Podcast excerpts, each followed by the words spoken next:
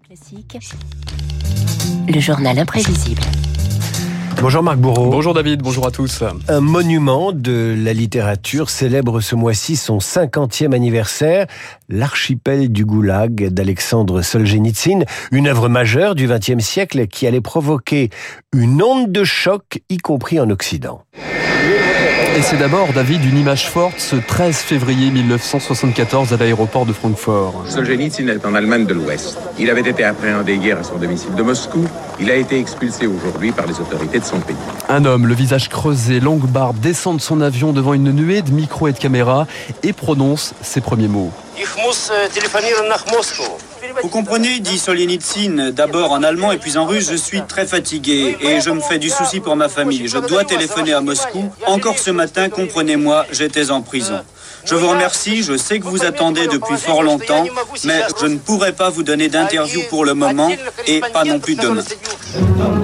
Solzhenitsyn, prix Nobel de littérature, dissident le plus célèbre du RSS, entame son exil, sa quatrième vie, après celle d'officier d'artillerie, puis de professeur de physique et d'opposant clandestin. Sa force, ce sont ses récits sur les heures sombres du léninisme et du stalinisme. L'archipel du Goulag, c'est l'apogée. Il documente les camps de travaux forcés, le froid, la faim qu'il endure pendant huit ans avec le témoignage de 227 autres prisonniers.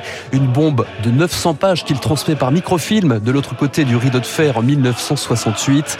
Reste à donner le signal pour l'imprimer. Son éditeur russe à Paris, Nikita Strouv, se tient prêt jusqu'à cet événement en 73. C'est le KGB qui est directement responsable de la publication de cet ouvrage. La sécurité d'État a mis la main sur une copie du manuscrit chez une ancienne dactylo de Solzhenitsyn à Leningrad. À ce moment-là, Solzhenitsyn a pris la ferme décision de publier ce livre sans délai, et c'est ce que nous avons fait, c'était en septembre. Et c'est en France, en France, David, que le récit de Solzhenitsyn est publié pour la première fois. En France aussi, qu'il est reçu pour sa première grande émission de télévision, Apostrophe, avec Bernard Pivot. Il m'arrive parfois de rêver que Voltaire ou Victor Hugo seront les prochains invités d'Apostrophe. Il m'est arrivé aussi de me dire, euh, ah, si Solzhenitsyn acceptait un jour de paraître à la télévision. C'est un rêve. Et puis voici que ce soir, j'ai la chance que ce rêve se réalise. Solzhenitsyn en direct. 1975, son livre, L'archipel du Goulag, qui s'est arraché à près d'un million d'exemplaires en l'espace de six mois. Plus d'un million de lecteurs se tiennent désormais devant Apostrophe et découvrent la force d'un écrivain.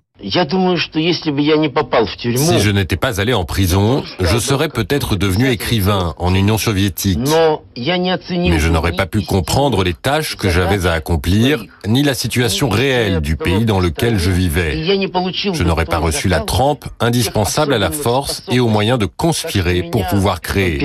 Par conséquent, l'écrivain que vous voyez devant vous, c'est la prison qui l'a fait.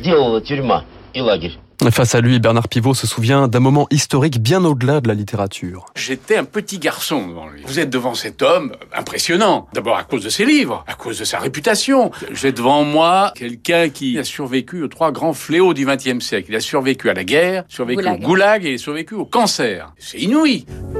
Solzhenitsyn enthousiasme aussi les invités français sur le plateau, Jean Daniel ou encore Jean d'Ormesson qui salue cette démarche littéraire si singulière sous un régime de terreur. Pour faire votre œuvre, vous vous exercez à apprendre par cœur ce que vous écrivez. Comment vous avez fait de cette façon?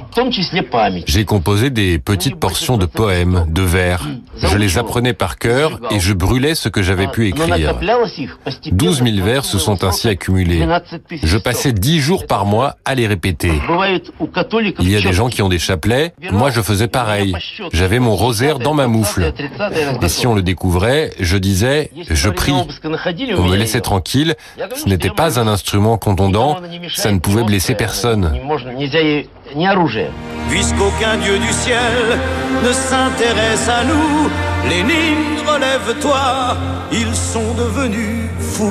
Alors en France comme ailleurs en Occident, David, l'archipel du Goulag balaye les certitudes sur le léninisme, le stalinisme, en musique, mais aussi chez les intellectuels. Le courant des nouveaux philosophes émerge en tête Bernard-Henri Lévy et André Glucksmann. La vérité sur le régime soviétique crée une tempête politique. Ça embarrasse les communistes, même si Georges Marchais, vous allez l'entendre, leader du PCF, faisait la sourde oreille. L'auteur russe évoque des faits que le Parti communiste de l'Union soviétique a lui-même dénoncés publiquement et auxquels il a mis un terme.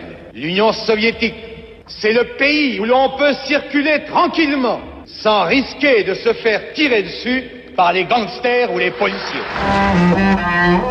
Voilà, c'était une, une, autre époque. Une hein. autre époque. 1989, c'est le coup de grâce. Rostropovitch, celui qui hébergeait clandestinement Solzhenitsyn à Moscou, joue désormais du bac sur les ruines du mur de Berlin. L'écrivain, lui, vit désormais dans le Vermont aux États-Unis et ne rêve que d'une chose. Ni la situation mondiale, ni celle de l'Union soviétique n'offrent aucun signe réconfortant. Mais mon sentiment profond me laisse entendre que je reviendrai vivant chez moi. 1994, c'est le retour triomphal en Russie, mais ce que retient son éditeur français Claude Durand, c'est surtout l'écart entre ce géant de la littérature et un pays très abîmé.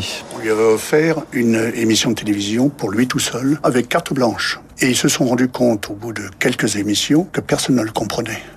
Il utilisait des mots tellement rares, euh, choisis, euh, des formules, une syntaxe même, que euh, c'était comme s'il parlait une langue quasiment étrangère. Tellement la langue russe était abâtardie euh, dans, Ah en oui, son mais- absence. Solzhenitsyn qui n'a cessé de rester vigilant hein, sur les dérives du pouvoir russe, répétons cette phrase si tu ne sais pas user de la minute, tu perdras l'heure, le jour et toute ta vie. Eh bien vous, vous savez user de la minute, des six minutes qui vous sont imparties. Mon cher Marc Bourreau, journal imprévisible à retrouver sur radioclassique.fr.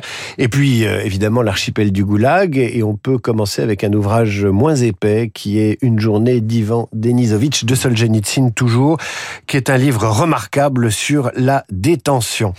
Et nous allons maintenant laisser les relations euh, avec la Russie pour nous intéresser aux relations franco-turques avec David Barou. Bonjour David, c'est le décryptage qui arrive.